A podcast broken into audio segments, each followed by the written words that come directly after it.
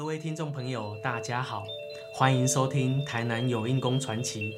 咱这回听有印宫传奇，吹传奇有印宫。我是节目主持人罗景文。我们节目很荣幸能邀请到被文史学界称为“神鬼行者”、“神鬼记录者”、“神鬼代言人”，也是岩香文史工作室负责人的许宪平老师，来为我们介绍左镇区和归仁区的有印宫传奇。不知道大家是否还有印象呢？若是还没有听过的朋友，可以到风华学院 Podcast 收听，随选随听，非常方便。顺着农历七月的气氛，我们这个星期再请宪平老师继续分享精彩的有印功故事，让我们热烈欢迎宪平老师。罗教授好，各位听众大家好。宪平老师好，请问宪平老师，前两个星期我们听到了左镇区和归仁区的有印宫传奇，我心里一直很好奇，为什么这些有印宫会作祟，要求人们祭祀呢？人死呢，一定成为鬼，鬼没有人去祭祀他，就会变成厉鬼，就会依草护木，作祟求死，甚至也会有死四方，危害社稷。那如果有人去祭拜他呢？这个魂灵有所依归，就不会成为厉鬼。如果立祠来祭拜他，还会有求必应呢。哦，原来如此，所以台语里才会有一句诅咒人的话，叫做“西伯狼拜”，是指死后无人祭祀的情况。华人社会会这么强调有后代祭祀的重要，反映的就是这样的观念。有因公信仰就是希望透过祭祀来安抚这些孤魂野鬼，让他们在某种稳定的秩序之内。那么今天宪平老师要介绍的故事就与这个主题有关喽。是的，今天呢，我要来讲西港区三圣宫小祠的创建传奇。三圣宫小祠呢，就坐落在西港区的南宝树枝工厂的围墙角。它的创建呢，是个乡野传奇。在明末清初，有条溪流呢，从八份流经土库、西港、含西港，再从瓦多头呢出海。含西港瓦多头就在现在的流错里。这条溪流呢，是清国商船要到八份必经的水路。这条水路呢，就是现在的流错大排水。据传呢。西港庆安宫只是神明天上圣母、城隍敬主，还有中坛元帅呢，便是郑成功的部将，从中国大陆带来，然后从含西港水路进到西港驻扎建庙奉祀的神明。这条水路呢，舟楫平整，但曾发生过呢商船不幸翻覆。造成船民溺毙的事件。从此之后呢，这个地方经常有作祟扰民的情事发生。后来经过土库庄庙、青龙宫指示神明保生大帝，御示要在西畔树立南武地藏王菩萨名号的石碑，将附近水陆男女孤魂自魄镇压在石碑下，由附近的居民呢。奉香祭拜后呢，地方才得安宁。后来呢，这个地方被辟建为宝义砖窑厂，但是呢，南鲁地藏王菩萨碑仍然被刻意的保留下来，他不敢的去把它迁移或者毁损掉。附近居民呢，仍然奉香祭拜。砖窑业没落之后呢，留水日本东京大学的化工博士黄庆允先生呢，就购买了这块土地。就兴建了南宝树脂化学工厂，而南无地藏王菩萨碑却被围在围墙里面，以至于呢众神魂无法呢受到附近居民的香火奉祀。哇，这样就有点麻烦了呢。从这两段历史过程就可以发现，按时祭祀对于安定魂灵的重要性。诶。刚刚听到一个有点熟悉的名词“南宝树脂”，大家对南宝树脂好像有点熟，又有点不熟。再请老师帮我们介绍一下南宝树脂化学工厂。提到南宝树脂化学工厂，大家会想到八一五水泥区啊。好，南宝树脂化学工厂呢，它成立在一九六三年，是由旅日工学博士黄庆宇先生呢他所创办的。那南宝集团呢，分为鞋彩、接着剂及涂料三大事业部。那么制造以及销售各种接着剂、粉体涂料、液体涂料、鞋用胶、热熔胶，是台湾第一大的接着剂品牌，也是全世界三大鞋用胶品牌。原来如此，听说后面还有故事发生，再请老师继续介绍。有一天呢，南宝树脂工厂有位陈姓司机呢，觉得身体不适。打针吃药呢都无起色，于是呢他就去青龙宫呢请示保生大帝。保生大帝呢告诉他说，祭拜南无地藏王菩萨及众魂灵就可以保平安。陈姓司机呢就依眼设坛，存荤奉香祭拜，终于呢无药而愈。好，一年后呢诚信司机呢倒拜说，我只是一个工人。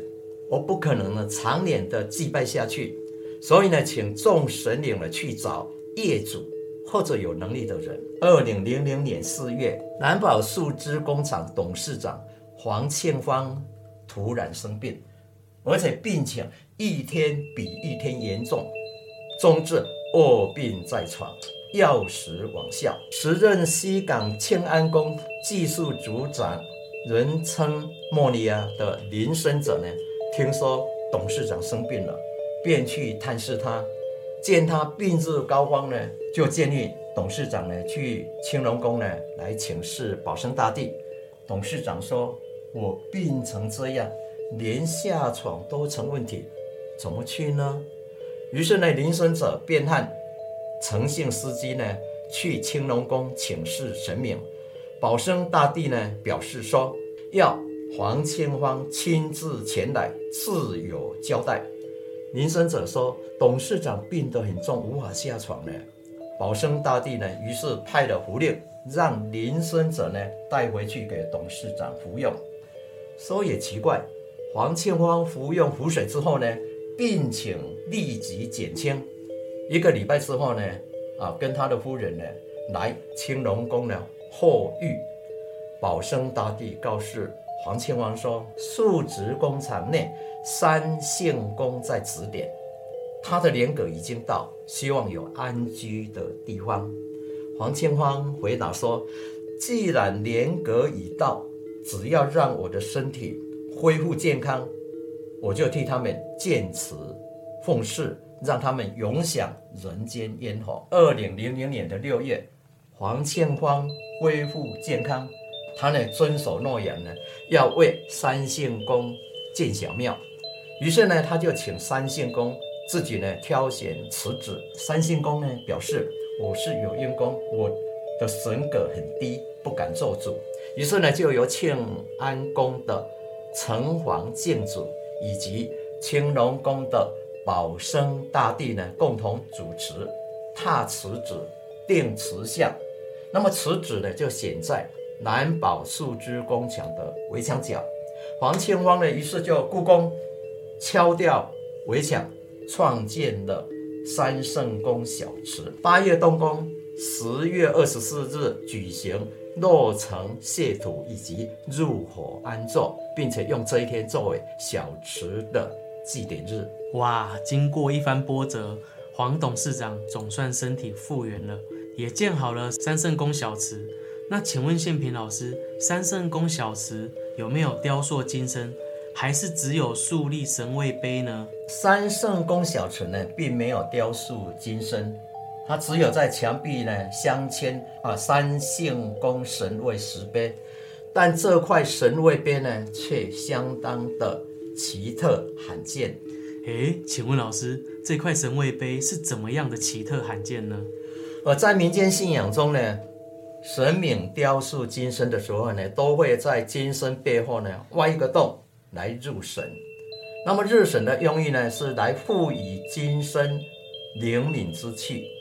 三线宫神位碑呢，也像金身入神一样，在背后呢挖一个洞，然后把金、云、玉还有几只的虎头蜂、以及保生大帝的红绫甲呢，剪了三块呢，啊，去入神。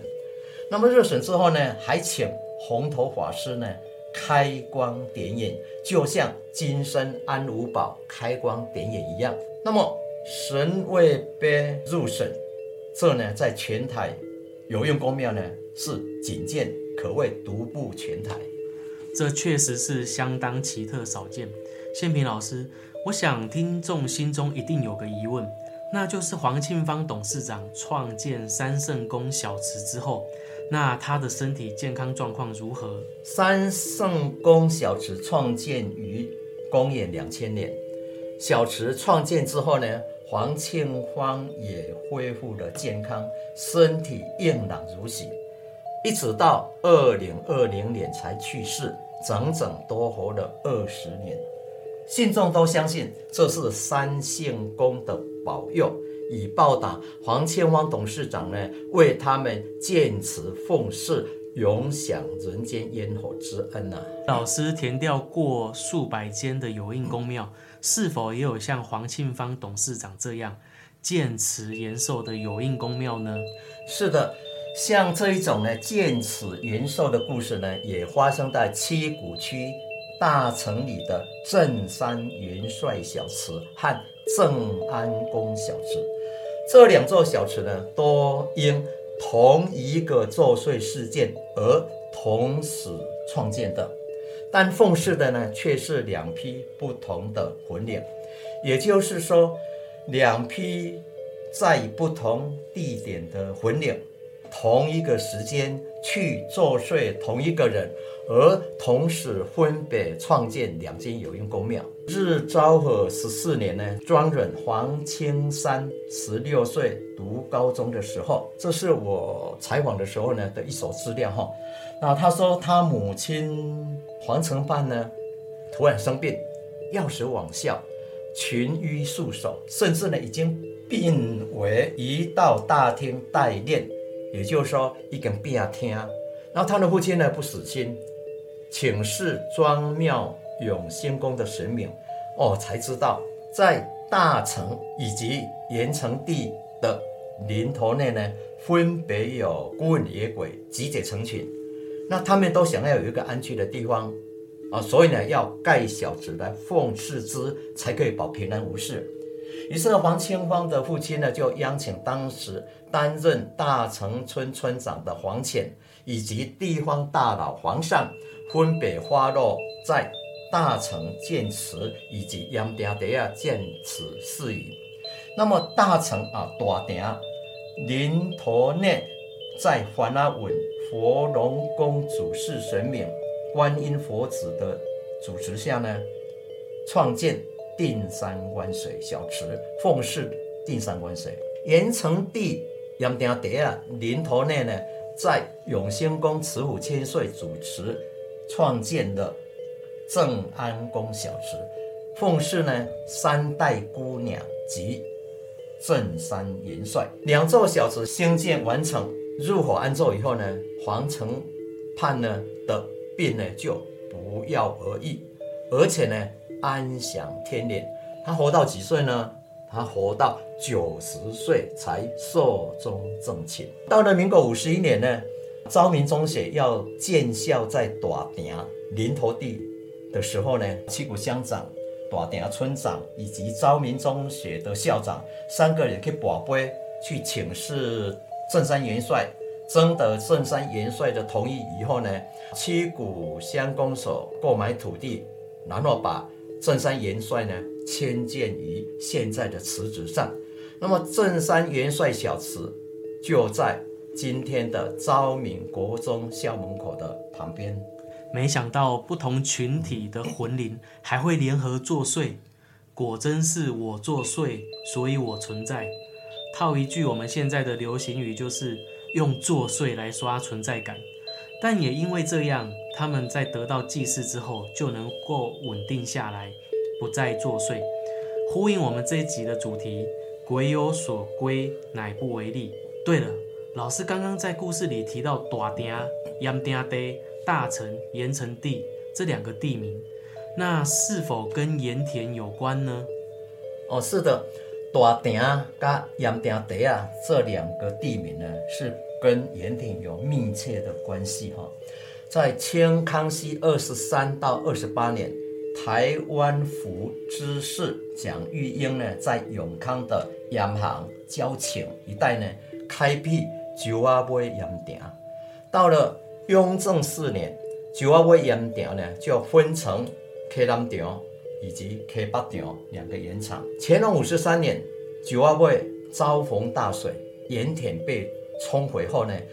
九南场、九北场两个盐场的盐民呢，就迁徙来到七股的这个地方，开辟盐滩，继续晒盐而聚居。所以呢，这个地方就被叫做盐埕地啊。清道光三年，盐埕地啊再遭大水，九南场全毁。两年后，就是道光五年，两年后呢，就迁到了布袋，就是我们今天。后来所谓的布袋盐场，道光二十五年，九八场也被水灾冲毁，然后九八场就迁到北门，就是后来的北门盐场的古亭，于是形成了九南场的北边，九北场的南边的有趣现象。那为什么有这种情形出现呢？是因为。盐民随着盐场的迁徙而跟着迁徙定居，所以呢，在九阿尾的九南场迁徙到七股盐田地啊，仍然叫做九南场；再迁到布袋，还是叫做九南场。同样，九阿尾的九北场迁徙到七股盐田地啊，仍然叫九北场；再迁到北门，还是叫九北场。那么二次世界大战之后呢？啊，设村，所以就沿着盐田地之名呢，而设置了大丁川。那大丁川呢，它辖有盐田地啊、番阿稳及三爬坝。